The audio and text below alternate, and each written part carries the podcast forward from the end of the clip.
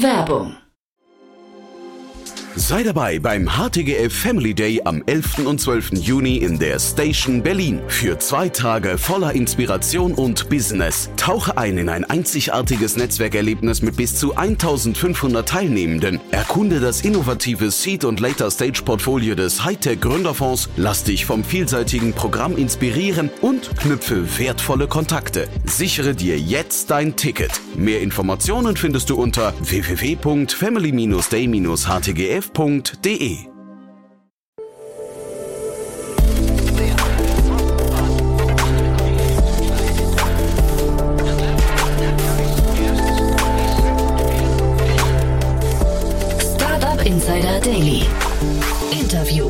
Tag und herzlich willkommen beim Startup Insider Daily. Am Mikrofon ist Jana Kramer und ich begrüße euch herzlich zur Nachmittagsausgabe mit der Rubrik Bulletproof Organization. Wie funktionieren gesunde Organisationen und Unternehmertum? Diese Frage stelle ich mir in meinem Podcast The Bulletproof Organization. Jeden zweiten Montag werden wir verschiedene Sichtweisen von Investoren, Gründern und Mentoren zum Thema gesunder und erfolgreicher Unternehmensaufbau zusammenbringen. Wir liefern Insights über den facettenreichen Gründeralltag und Best Practices im Umgang mit persönlichen und organisatorischen Herausforderungen und Konflikten. Heute zu Gast ist Julia Derndinger. Sie ist Seriengründerin und Sparingspartnerin für Gründer und Gründerinnen. Unter anderem hat sie einen der ersten Acceleratoren in Deutschland mit aufgebaut, den EO Accelerator, und hat nun auch vor kurzem ihr eigenes zwölfmonatiges Programm auf die Beine gestellt, wo sie mit Experten gemeinsam äh, Gründer und Gründerinnen unterstützt und auch eins zu eins berät. Sie verrät uns heute in der Folge die aus ihrer Sicht drei wichtigsten Faktoren, die Gründer und Gründerinnen erfolgreich machen. Unter anderem geht es dabei auch um das Thema Reflexion, wo wir besonders drüber sprechen. Jetzt will ich aber nicht mehr verraten und wünsche euch viel Spaß beim Reinhören. Und ich bin gespannt, was ihr danach für Feedback gibt. Viel Spaß! Startup Insider Daily. Interview. Herzlich willkommen, Julia. Ja, Jana, herzlichen Dank für die Einladung. Julia, du hast ja schon öfter gegründet und äh, ja, das ein oder andere Learning wahrscheinlich mitgenommen und vielleicht auch reflektiert. Und genau darüber möchte ich mit dir heute auch sprechen, über das Thema Selbstreflexion als Gründer oder Gründerin. Und meine aller, allererste Frage an dich wäre, was war so der erste Moment für dich, in dem du dir gewünscht hättest, mit jemandem zusammen irgendwie eine Situation zu reflektieren? Oh, große Frage. Ähm, ich muss so lachen, äh, dass du ausgerechnet über Reflexion mit mir sprechen willst, weil ich so im Vorgang zu dem Gespräch überlegt habe, was sind eigentlich so die zwei, drei Dinge, die ich Gründern mitgeben kann. Und da steht tatsächlich Reflexion hier auch auf meinem Zettel. Weil ah, ich immer sagen würde, und sorry, wenn ich jetzt ein bisschen da abweiche, aber ich glaube, das ist das, was so die richtig guten Gründer von den normalen Gründern unterscheidet, die Fähigkeit, immer wieder zu reflektieren.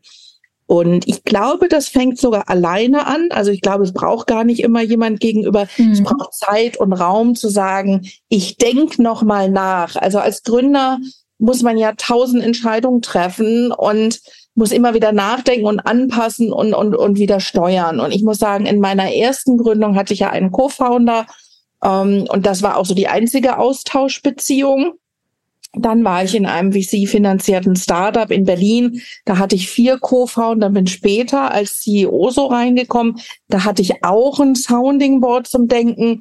Also mhm. ich glaube, umso spannender ist es eigentlich heute, dass ich bei Unternehmensentscheidungen, oder ich würde sagen, das ist sicher auch eine Fähigkeit, die ich in den letzten fünf, sechs Jahren entwickelt habe, mir ganz gezielt Leute zu suchen, mit denen ich nicht direkt zusammenarbeite, mit denen ich mal ein Thema bouncen kann. Und auch wenn ich sowas ähnliches ja beruflich anbiete, habe auch ich immer Unternehmerfreunde, mit denen ich mich systematisch und mit Agenda treffe und wir gegenseitig unsere Ideen bouncen. Und, und jetzt könnte man ja denken, ich brauche das nicht, weil ich mache das alles schon so lange. Aber auch mir tut das gut, ja, Feedback, Meinung und manchmal auch nur den Raum halten zu bekommen, um nachzudenken. Warum, also du hast gerade erstmal sehr spannend, dass du das auf deiner Liste stehen hast, das Thema. Äh, ich, mich interessiert natürlich am Ende gleich auch nochmal die anderen oder, oder die weiteren Punkte. Ähm, Warum ist in deiner Meinung nach das Thema Reflexion so wichtig? Weil es beim Aufbau eines Startups um komplexe Entscheidungen geht. Wir machen etwas, was wir so noch nie gemacht haben. Also es ist ja nicht, ich habe schon drei Fahrschulen gegründet und gründe jetzt die vierte, sondern ich bin in der Regel in einem neuen Umfeld, in einem neuen Markt, mit einem neuen Team und ich mache das auch zum ersten Mal. Alle meine Themen, die ich gegründet habe, war ich vorher nicht in der Industrie. Ich habe noch nie Software gemacht, ich habe noch nie Vertrieb gemacht, ich habe noch nie mit diesen Leuten gearbeitet. Das heißt, wir haben so komplexe Entscheidungen und es gibt nicht die eine Person da draußen, die uns sagt, wie es geht oder das Buch, was ich kaufen kann, sondern ich muss nachdenken. Ich muss Informationen zusammentragen, nachdenken, eine Entscheidung treffen und ich muss sie anpassen, weil es gibt auch nicht die eine richtige Entscheidung, sondern es gibt immer Entscheidungen, die für den Moment gut sind. Und dann muss ich nach zwei, vier, sechs, acht Wochen evaluieren, ob es denn wirklich die richtige Entscheidung war. Und das ist so komplex und so schwierig, das lernst du auch nicht an der Uni. Und deswegen musst du, ja, ich habe es auf meinem Zettel auch einfach denken genannt. Nachdenken. und reflektieren. Was habe ich gemacht? Was habe ich entschieden? Was war die Wirkung? Ist das die Wirkung, die ich haben will? Oder gehe ich wieder zurück?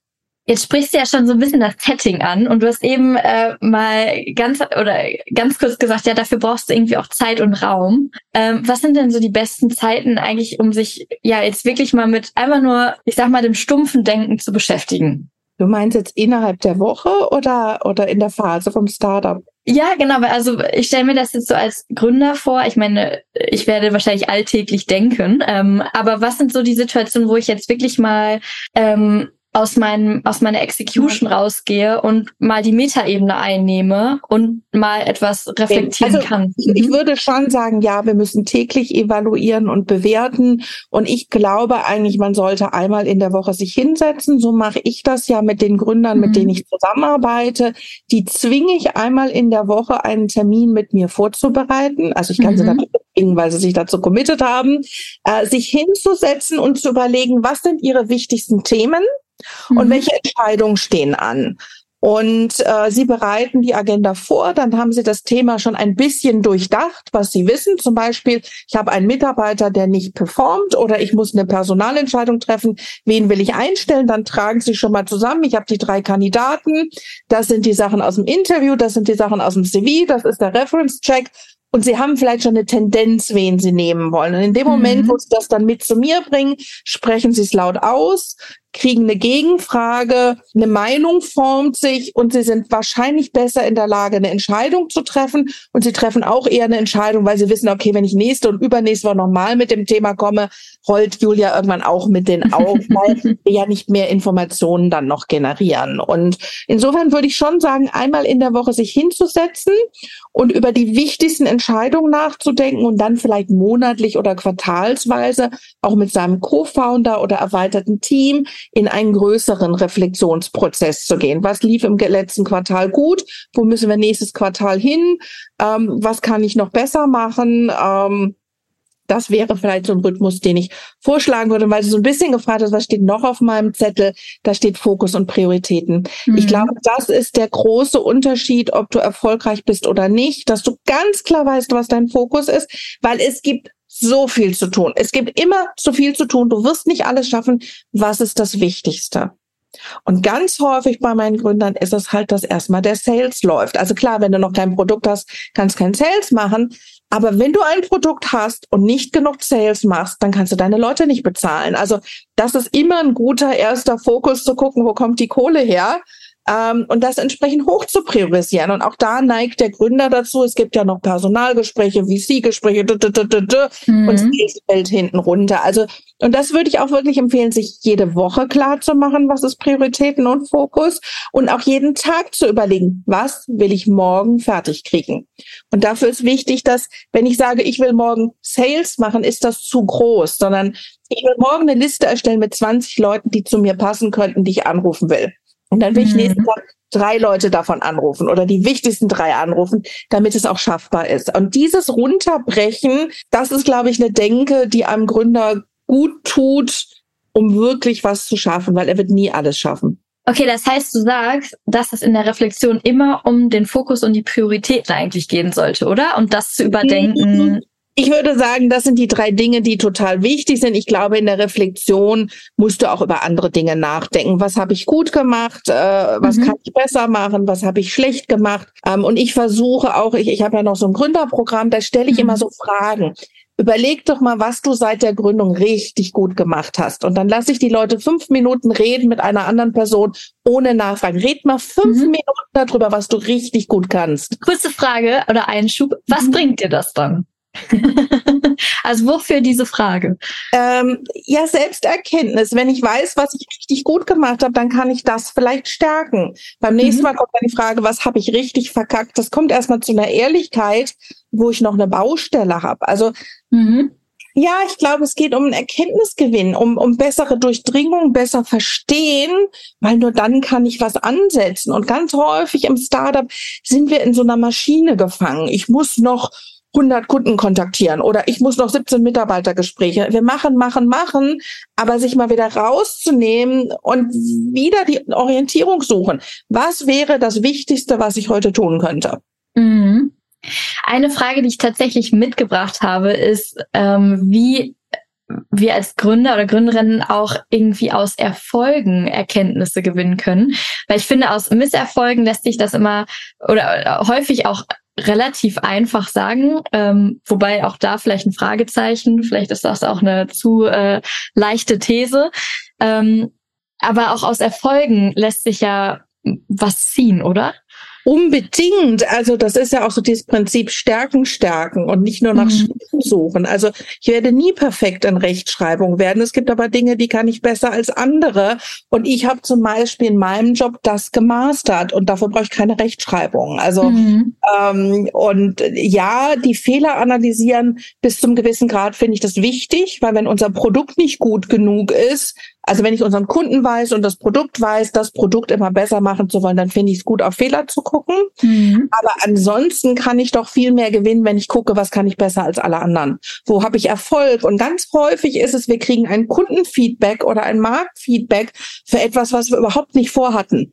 Mhm ey, ich bin in deinem Programm und das und das hat sich für mich ergeben. Ich habe hab einen Mitarbeiter gefunden, ich habe einen Kontakt zum Investor gekriegt, ich habe das, das, das gekriegt. Das ist gar nicht das, wofür ich gekommen bin. So, aber das sagt mir doch, da ist, da ist, da ist ein Kunde glücklich geworden. Warum mache ich das nicht viel mehr? Also ich würde sagen, wir müssen positiv wie negativ angucken. Okay, ja, spannend. Ja, das ist, das ist ein spannendes Beispiel, was du da mitgebracht hast. Ich hätte tatsächlich auch noch die Frage, ähm, das ist das Thema Ego, was sozusagen ja auch sehr häufig in die Selbstreflexion mit einspielen kann, dass man vielleicht auch seine eigenen ähm, oder dass man, dass man die Schuld vielleicht auch nicht bei sich selber sucht, wenn etwas nicht geklappt hat. Wie ist da so deine Perspektive zu? Wie, wie kann ich objektiv reflektieren? Also als erstes würde ich dich vielleicht fragen, wenn du zu mir kommst und, und das so in den mhm. Raum, würde ich sagen, geht's denn um Schuld? Ist das denn mhm. überhaupt die Frage? Also was bringt uns denn weiter? Am Ende des Tages, ich habe natürlich sehr viel mit overconfidenten Menschen zu tun. Da sage ich auch mal, du bist eher an allem schuld, ist deine Firma. Also am Ende des Tages bist du als Gründer für alles schuld. Aber ich glaube, in dem Kontext, den du jetzt eben geschildert hast, bringt es nichts und es geht nicht um Schuld, ne? sondern im Endeffekt geht es doch darum, rauszufinden, wo wir Potenzial haben, besser zu werden und uns mhm. weiterzuentwickeln. Und also ich, ich, ich glaube, da führt einfach kein Weg dran vorbei. Und ich habe manchmal, ähm, wenn ich mit Mitarbeitern arbeite, so einen Tipp und sage, geh doch mal zu deinem Founder hin und frag, was du noch besser machen könntest oder wo er sich noch was wünschen würde. Egal was dann kommt, es fällt positiv auf dich zurück, weil du ihn dazu gebracht hast, darüber nachzudenken und es zu sagen. Und äh, das ist eigentlich so eine Superpower. Genauso, wenn ich einem Kunden am Ende vom ersten Termin sage, hey, war das jetzt ungefähr so, wie du dir das vorgestellt hast? Egal, was er sagt, ich war so großartig und habe das aus ihm rausgeholt. Mhm. Äh, da habe ich überhaupt kein Ego-Problem. Also im Gegenteil, das liftet mich ja nochmal ab, weil ich habe diesen Kunden dazu gebracht, nochmal zu reflektieren und somit beim nächsten Mal noch mehr aus der Session mit mir rauszuholen. Also hm, vielleicht ist das schon mein durchgecoachtes Brain, dass ich gar nicht so dieses Ego sehe. Mhm. Ähm, und es gibt natürlich viele Gründer, die gerne senden und verkaufen und halt gerade nicht in die Reflexion gehen. Aber da wird es auf Dauer dann auch schwer und eng, besser zu werden. Und ich glaube, das ist so eine Spirale. Wir müssen immer besser werden. So die Skills von vorgestern reichen nicht, um erfolgreich zu sein in keinem Segment. Also mhm. es sei denn, du hast jetzt eine Wunderwaffe erfunden und hast sie patentiert, dann kannst du richtig durchschnittlich sein. Aber äh, in allem anderen geht es in unserer heutigen schnell entwickelnden Welt um kontinuierliche Weiterentwicklung. Das heißt, am Ende braucht es die Selbstreflexion, um sozusagen selbst mit dem Unternehmen auch mitwachsen zu können. Nicht ja, nur okay. Unternehmen mitwachsen zu können. Ich glaube, ein Unternehmen kann nur so sehr wachsen, wie der Gründer darüber mhm. wächst. Also wenn dein Unternehmen weiter wächst und du nicht, äh, dann gehen die Leute. Also ähm, das klappt vielleicht bei einer mittelständischen Fahrschule oder einer mhm. Pommesbude, aber bei einem modernen Unternehmen ein Chef, der sich nicht entwickelt. Also für mich ist Hauptfaktor, ob ich jemanden einstelle oder nicht, dass der den Wert Learn and Grow hat. Wenn wir nicht lernen, reflektieren und wachsen, haben wir keine Zukunft. Führt gar keinen Weg dran vorbei, meiner Meinung nach. Und, und wer soll dich denn dazu bewegen, zu wachsen? Dir gehört die Firma, zu einem großen oder kleinen Anteil, wer soll dich denn bewegen? Also das ist wie, du kannst nicht für mich Sport machen. Wenn du das nicht, wenn du das nicht in deinem Mindset hast, dass du dich entwickeln und wachsen musst, dann mhm. wird das Unternehmen nicht überleben. Inwiefern kann denn quasi auch so eine Selbstreflexion strategisch dem Unternehmen weiterhelfen. Also wir haben eben schon mal so darüber gesprochen, über Entscheidungsfindung, dass einfach Reflexion dabei sehr hilft, ein eigenes Gefühl zu entwickeln, auch auf Dauer. Also zumindest habe ich das so ein bisschen gerade mit rausgenommen ähm, weil du natürlich irgendwie ein Gefühl für dich selbst entwickelst, wenn du jede Entscheidung dir anguckst, okay, war das jetzt gut, muss ich sie nochmal äh, sozusagen etwas besser ausrichten oder für mich passender ausrichten oder fürs Unternehmen passender ausrichten. Das heißt, mit Entscheidungen hat das ja schon sehr, sehr viel zu tun. Inwiefern kann sich das auch auf, auf die Strategie sozusagen auswirken? Na, ich glaube, das, was wir eben beschrieben haben, sind so die kleinen alltäglichen oder ongoing Entscheidungen. Dann gibt es natürlich Entscheidungen, wo ich Systeme kreiere. Wenn mhm. ich mir meiner Werte bewusst bin, mit was für Menschen möchte ich arbeiten, was für Menschen möchte ich einstellen, da schaffe ich ja einen Rahmen und ein in Hand, in Hand, äh, Entscheidungsguideline, wie auch eine Organisation entscheiden kann. Irgendwann kann ich es ja nicht mehr selber machen. Das mhm. heißt, ich kreiere Systeme, ähm, ob es jetzt eine Kultur ist oder ein Wertesystem oder irgendwas. Ich gebe den Rahmen vor. Im Idealfall natürlich auch nicht alleine. Das wäre ja dann eine Diktatur, sondern ich entwickle das mit meinem Team. Äh, und das Strategische gilt natürlich genauso. Ich nehme mir irgendwo vor, wo will ich mit dem Unternehmen hin? Und ich muss das validieren, ob das, ob das, ob der Markt sich so entwickelt hat, dass dafür ein Bedarf da ist. Also ich glaube, genau, da, da gilt das Gleiche. Und deswegen ist es auch für mich im Kern das Gleiche, egal worauf du es anwendest. Okay, das heißt, das würde ja auch wiederum bedeuten, oder was ich von eben noch mit rausziehe, ist so ein so ein bisschen, dass man auch langfristiger denken kann dadurch, oder? Ähm, also mein Gedankengang war gerade so in die Richtung, dadurch, dass ich auch beispielsweise in Entscheidungen besser werde, wird es auch langfristig für mich strategischer oder strategisch vielleicht auch einfacher, ähm, weil ich eine, ein viel besseres Gefühl für bestimmte Themen bekomme weiß jetzt nicht, ob ich es genauso formuliert hätte wie du, dass das Reflektieren zu längeren Entscheidungen führt. Aber ich, ich glaube, ja, ich werde besser in Entscheidungen. Ich kreiere Systeme. Ähm, die kann ich auch so kreieren, aber wenn ich halt immer wieder reflektiere, ob es die richtigen sind, dann ist es halt ein belastbares System, was ich baue. Mhm. Und, und ja, das sollte mir auch mittelfristig und strategisch helfen, in die richtige Richtung zu gehen. Und das Wichtigste ist, glaube ich, dabei, wenn ich halt nicht nur ein Selbstständiger bin, sondern ein Unternehmer. Ich muss auch alle mitnehmen und ich muss das irgendwie transparent machen. Also wenn ich jetzt mit dir einen Vertrag mache, du fängst bei mir an zu arbeiten, vier Tage die Woche, dann gucke ich mal, ob das zu den Bedürfnissen der Firma passt und ob das zu deinen mhm. passt.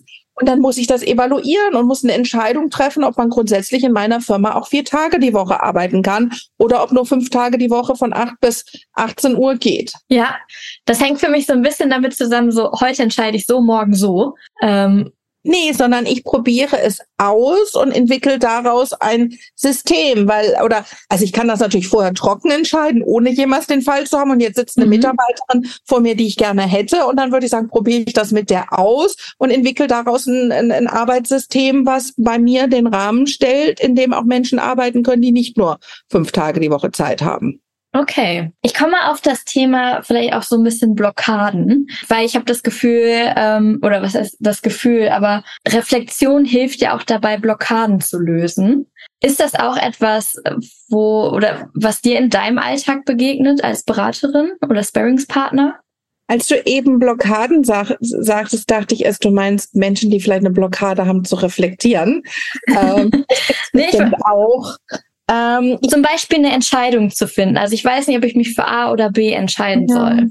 Also ich glaube, wenn du selber eine Blockade hast, wenn du nicht ganz trainiert bist, ist es sehr schwer, da durch eine Reflexion rauszukommen. Mhm. Und ich würde immer empfehlen, mir jemand dazu zu holen. Und der muss auch nicht mehr Sachverstand haben als ich, aber der muss mich durch Fragen irgendwie rausholen. Äh, so wie mein eigener Coach neulich zu mir sagte, Julia, es gibt immer acht Optionen. Und ich sah halt nur Option eins, zwei und drei. Und hat mich so lange genervt, bis ich irgendwie noch auf fünf weitere kam. Und er hat mir auch keine Antwort gegeben, aber er hat mir den Kopf geöffnet für verschiedene Optionen. Und mhm. das ist das, was so ein Gegenüber machen kann. Und mh, hm, entweder hat man halt jemand im Team oder man hat Freunde oder Familie oder man geht halt auch einfach mit jemandem, den man einfach dafür bezahlt und dann kann man danach auch wieder gehen und muss auch nie wieder mit dem mhm. sprechen oder sowas, sondern mhm. der ist halt dann Profi in Fragen stellen. Und das kann helfen. Was sind das dann so für Fragen, die irgendwie, ja, äh, den, den Blick wieder öffnen können? Ähm, da müsstest du natürlich besser jetzt einen Coach fragen. Ich bin ja ein Partner und würde dir wahrscheinlich sagen, was du tun sollst. Oder ich habe auch eine sehr direkte Art und einen sehr hohen Erfahrungshorizont. Und meine Kunden sind immer dankbar, wenn mal einer die Meinung sagt. Aber äh, das wären ganz normale Coaching-Fragen, einfach zu sagen, hey, du überlegst jetzt ähm, vielleicht ein einfaches Beispiel, sollst du den Mitarbeiter kündigen oder nicht? Und dann äh, würde man fragen, was wäre denn, wenn der dann weg wäre? Wie wäre denn dann die Abteilung da? Wäre dann alles besser mhm. oder wäre dann ein ganz großes Problem? Was wäre, wenn du nochmal mit dem sprichst? Hast du noch die Hoffnung und die Chance, dass der sich entwickelt?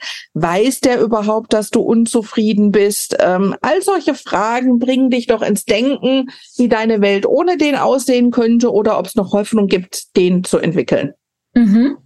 Okay. Und darum geht es. Und manchmal also ich mache manchmal auch so Schocktherapie und sage, ja, dann schmeiß ihn halt raus. Und äh, da, da siehst du dann ganz schnell, was das mit dir macht. Nee, nee, nee, und dann ist der ja weg und dann merkst du, ah ja, okay, der kann vielleicht doch irgendwas, du kannst den nur gerade nicht wertschätzen. Und wenn man dann mit so einer harten Aussage konfrontiert wird, bringt einen das ins Denken. Und das kann auch nicht jeder vertragen, so eine äh, so eine harte Aussage, ähm, aber manchmal hilft es einfach nur zu sagen, nee, da ist doch was, woran ich noch festhalten will. Ich will das schaffen, ich will das hinkriegen, weil ich weiß, der ist gut. Mhm. Ja, das ist spannend. Das ist ja so ein bisschen paradoxe äh, äh, oder so eine paradoxe Anwendung. Ja, manchmal muss man auch Extreme aussprechen. Auch in, in mhm. Co-Founder-Konflikten habe ich schon mit jedem verhandelt, zu welchem Preis er gehen würde, damit er sich mal in das Mindset versetzt. Wie ist das, wenn er jetzt hier seine Firma verlässt? Und was macht er dann mit dem Geld? Mhm. Das hat manchmal dazu geführt, dass sie noch viel länger zusammengeblieben sind, weil es als reale Option im Raum stand. Gibt es auch so Situationen, wo man einfach alles zerdenkt? Und wenn ja, wie kommt man da wieder raus? Also so, das ich sag jetzt mal ganz böse. Es mag sicher sein, dass man mal da hinkommt, aber meistens sind es eher die Leute, die alles zerdenken, die, wo, wo das dann auch so ein, ja, so ein Persönlichkeitsmerkmal ist, mhm. Dinge verdenken und sich mit Entscheidungen schwer zu tun. Und mit solchen Leuten kann man natürlich arbeiten und kann denen ein bisschen helfen, kann das Selbstbewusstsein stärken, kann ihnen auch klar machen, häufig ist gar nicht so relevant, ob du links rum oder rechts rum gehst. Du kannst einfach entscheiden. Wenn du aber grundsätzlich dich da ganz schwer mit tust und sehr sicherheits bist und du möchtest noch 17 Fakten prüfen, wirst du eventuell als Gründer nicht glücklich. Und alles, was ich hier immer so von mir gebe, gilt natürlich nicht, wenn du ein forschendes Pharmaunternehmen bist. Ne? Also da musst du einfach akkurat Start sein und durchtesten bis zum Ende. Aber die meisten Startups sind keine forschenden Pharmaunternehmen und man darf auch mal Mut zur Lücke haben und einfach was ausprobieren. Und häufig ist dann better than perfect, weil drei Monate später wissen wir mehr und die Webseite, die du heute perfekt gemacht hättest, schmeißt du dann eh weg. Ja, vor allen Dingen, weil man ja vom Tun dann auch wieder lernen kann. Also zerdenken sind meistens eher analytische Menschen, die viele Fakten suchen und die tun sich schwer, Unternehmen zu gründen. Die tun gut an einem Co-Founder, der ein bisschen mehr Macher und Visionär ist, ein bisschen extrovertierter, ein bisschen mehr nach vorne gerichtet ähm, weil du sonst einfach nicht das Tempo aufnimmst, was du brauchst. Dann stirbst du manchmal in Schönheit, weil du kannst das ja noch nicht an Kunden verkaufen. Es ist ja noch nicht perfekt. Mhm. Gibt es, äh, also gibt es auch, wir haben am Anfang jetzt über so Zeiten gesprochen, du hast gesagt, so einmal die Woche wäre schon irgendwie eigentlich ganz gut, dass man oder seine Entscheidung in der Woche reflektiert. Ähm, nicht nur seine Entscheidung, sondern auch die nochmal guckt, habe ich den richtigen Fokus, arbeite ich an den richtigen Dingen und was sollte jetzt Priorität haben? Mhm. Wie schaffe ich denn die, die Balance zwischen, ich sag mal, jetzt reflektiere ich etwas und jetzt setze ich auch um. Also es geht ja so ein bisschen das Zerdenken gleichzeitig auch, aber auch in etwas, ne, wann nehme ich mir die Zeit zum Reflektieren, wann setze ich um? Kann man also das so pauschal sagen? Die meisten Gründer haben da nicht das Problem. Die meisten Gründer, wenn du wirklich deine Firma gegründet hast, dann stehst du noch im Maschinenraum. Mhm. Äh, und, und alle meine Tätigkeiten in meinem Sparring oder auch in meinem Gründerprogramm sind ein Push dahin raus aus dem Maschinenraum hin in die denkende Rolle. Und alles in deinem Unternehmen zieht wie ein kleines Kind an deinem Rockzipfel. Komm her, komm her, hier ist die Musik. Und du fühlst dich auch so gut, wenn du selber arbeitest. Aber dein Job ist, ich nenne das immer so die Rolle des CEOs und die Rolle des CEOs ist die Zukunft des Unternehmens sicherzustellen. Du definierst das Spielfeld, auf dem alle spielen, du stellst die elf Spieler drauf, das ist dein Team, du stellst einen Trainer ein, einen Physiotherapeut, du entscheidest, brauche ich einen Arzt oder einen Chiropraktiker an der Seitenlinie. Du bist der Clubbesitzer. Du stehst nicht im Tor, du stehst nicht im Sturm und du löst nicht die Probleme. Und die Gefahr eines Gründers, der selber gegründet hat, er weiß halt jede der elf Positionen besser. Und, und dein, den, den ganzen Tag zieht dein Startup und alle an dir, dass du bitte wieder aufs Spielfeld kommst. Und dein Job ist rauszugehen, zu sagen, ich lasse die elfte Position auf dem Spielfeld leer, bis ich jemanden gefunden habe, der das mindestens so gut kann wie ich. Und deswegen habe ich überhaupt keine Angst, äh, dass die zu viel denken. Also wer generell zu viel denkt und nicht spielt, der hat wahrscheinlich so ein großes Problem, dass es ihm schwer wird, erfolgreich zu sein. Heißt, da ist es nicht der richtige Bereich, um das mal er ist nicht der richtige, so deutlich zu sagen. nicht der richtige als Gründer. Und wenn du jetzt ein Denker bist, weil du halt was Neues erfunden hast, dann brauchst du ein Co-Founder-Team, was diese Extrovertiertheit hat und den Push zum Markt. Für dich alleine wird es sehr, sehr schwierig. Das ja. treffen wir immer mal auf Menschen, die was Großartiges erfunden haben. Und meistens haben die nicht nur eine Erfindung, sondern fünf oder zehn, mhm. aber zero Umsatz. Mhm. Ja. Weil sie halt Erfinder sind und nicht Unternehmer. Lass uns doch einmal noch kurz am Ende über das Thema Fokus und Prioritäten äh, sprechen, weil du es gerade auch ja quasi nochmal angesprochen hattest. So irgendwie die ganze Zeit reist die elfte Person an einem Gründer und sagt, komm wieder aufs Spielfeld. Wie kann ich denn diesem Verlangen, ähm, dass er vielleicht auch beim Gründer da sei oder da ist, weil es vielleicht nicht schnell genug geht, äh, deswegen muss er selbst dran.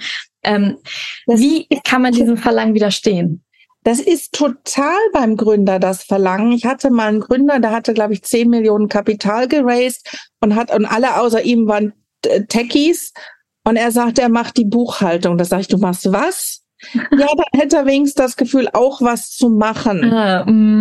Ähm, und, und ich glaube, das ist das, was ich äh, entweder mit meinen Einzelkunden oder in diesem Accelerator Gründerprogramm mache, dir bewusst zu machen, was deine Rolle ist. Du hast keinen Hebel und keinen Impact, wenn du die Buchhaltung machst. Und du hast keinen Hebel und keinen Impact, wenn du auf eine der elf Positionen spielst. Ja, du denkst, du hast drei Kunden reingeholt. Ja, du denkst, du hast das Produkt weiterentwickelt. Aber eigentlich hast du Wert vernichtet, weil dein Job ist oben drüber, der Pilot zu sein und dafür zu sorgen, dass alle ihre Richtung kennen. Und wenn du so 20, 25 Mitarbeiter hast, dann wird 50 Prozent deine Zeit darauf gehen, deine Direct Reports zu enablen, einen guten Job zu machen. Und dann mhm. sagen mir die Gründer, ich habe gar nicht das Gefühl, dass ich richtig arbeite.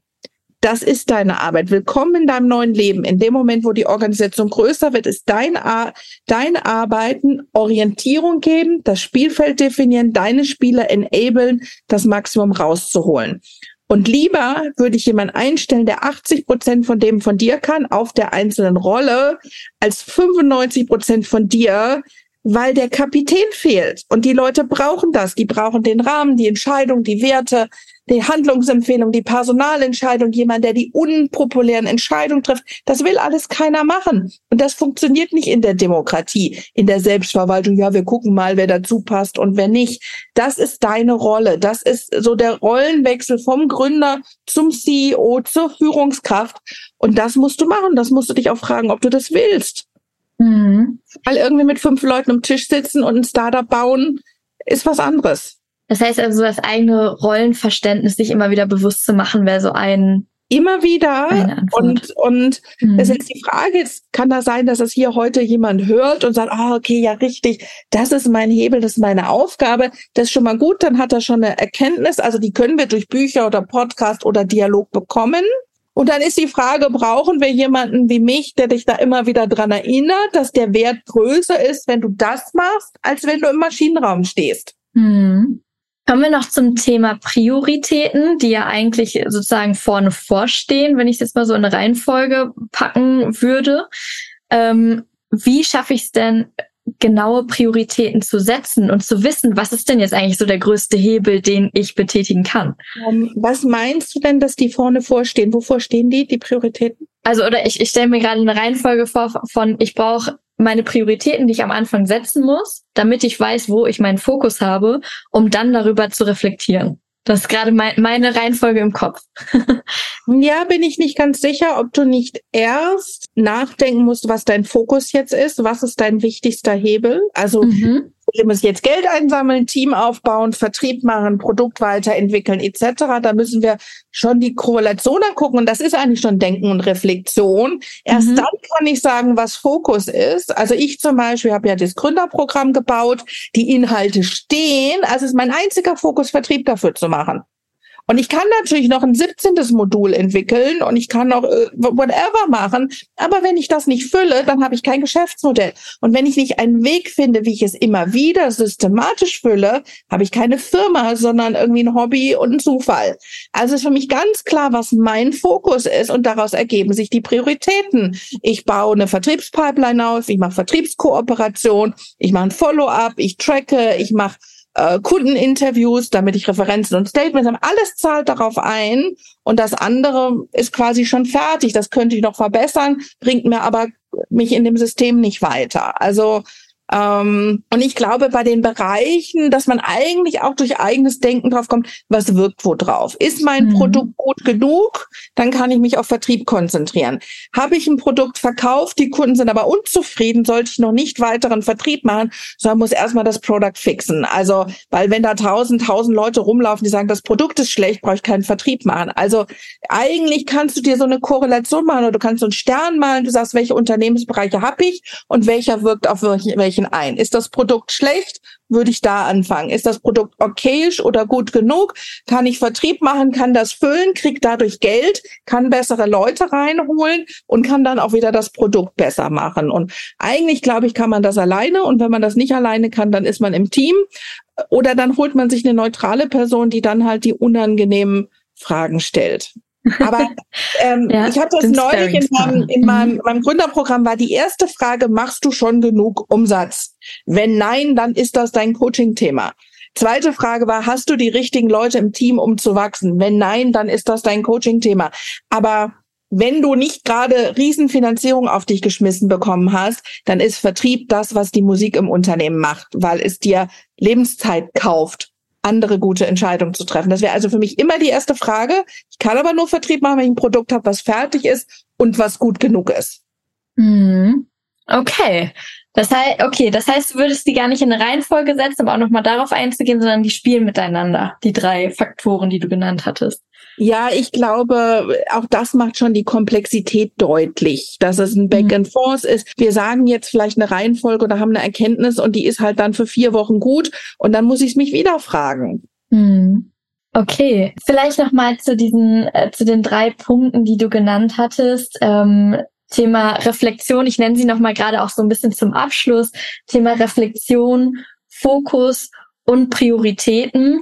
Diesen Dreiklang, ähm, wie kann man den, oder hast du da noch Tipps für am Ende, wie ein Gründer diesen Dreiklang auch, ich sag mal, bewältigen kann? Weil das sind ja die Erfolgsfaktoren, worauf er achten sollte. Also Fokus ist ja im Endeffekt so ein bisschen wie ein Ziel, ne? Und wenn ich das Ziel nicht kenne, kann ich auch nicht darauf hinarbeiten. Diesen Nordstern oder diese Orientierung muss ich dem Team geben. Die Prioritäten, würde ich sagen, ist runtergebrochen. Das ist auf einer Tages-, auf einer Wochen-, auf einer Basis, dass äh, wenn man da selber stockt, dann würde ich das im Team machen oder mit anderen machen. Und Reflexion ist eigentlich das, das zu tun. Und da würde ich vielleicht noch ergänzen, um was läuft gut, was läuft schlecht, Kundenfeedback, so das Mindset. Und mh, mm, also vielleicht bin ich auch betriebsblind und für mich ist das alles so klar. Ähm, ich, ich glaube, so als Gründer zu verstehen, die Organisation ist nur so gut, wie du es bist. Was tust du eigentlich dazu, um besser zu werden und um zu wachsen? Und wo sind deine Stärken? Was kannst du stärken? Wo brauchst du Hilfe? Was musst du ausgleichen? Das ist dein Arbeitsauftrag. Und dafür kann man sich einen Coach suchen, dafür kann man sich einen Mentor suchen, dafür kann man in einen Accelerator gehen, wie Founders Foundation oder wie bei mir. Man kann sich aber auch selber eine Peer Group aufbauen und das kostet gar nichts. Man sucht sich vier Leute raus, sagt, wir treffen uns einmal im Monat mhm. und das ist die Agenda. Ähm, also Geld ist da nicht die Ausrede. Ähm, du musst es machen und priorisieren und ähm, dann baust du dir ein System, was dir hilft, als Unternehmer dauerhaft gut zu sein. Aber nochmal ein sehr schöner Appell am Ende, worauf man achten kann und darf. Herzlichen Dank, liebe Julia, dass du dabei warst und mit mir über das Thema Reflexion gesprochen hast und auch Fokus und Prioritäten. Total gerne. Äh, ich kannte ja das Thema vorher nicht. Das war unerwartet, aber glaube ich passend und ich glaube, wir würden auch noch fünf andere Themen finden. Total. Herzlichen Dank dir. Startup Insider Daily der tägliche Nachrichtenpodcast der deutschen Startup-Szene. Das war die Folge mit Julia Derndinger. Und hier auch nochmal ganz spannend von ihr zu erfahren, was aus ihrer Sicht die drei wichtigen Faktoren sind, die Gründer erfolgreich machen. Fokus, Prioritäten und Reflexion. Und über eins der Themen haben wir heute sehr, sehr intensiv gesprochen und ich hoffe, ihr konntet euch das ein oder andere mitnehmen. Ich freue mich, wenn ihr in zwei Wochen wieder einschaltet und wünsche euch jetzt einen schönen Nachmittag. Macht's gut, eure Moderatorin Jana Kramer.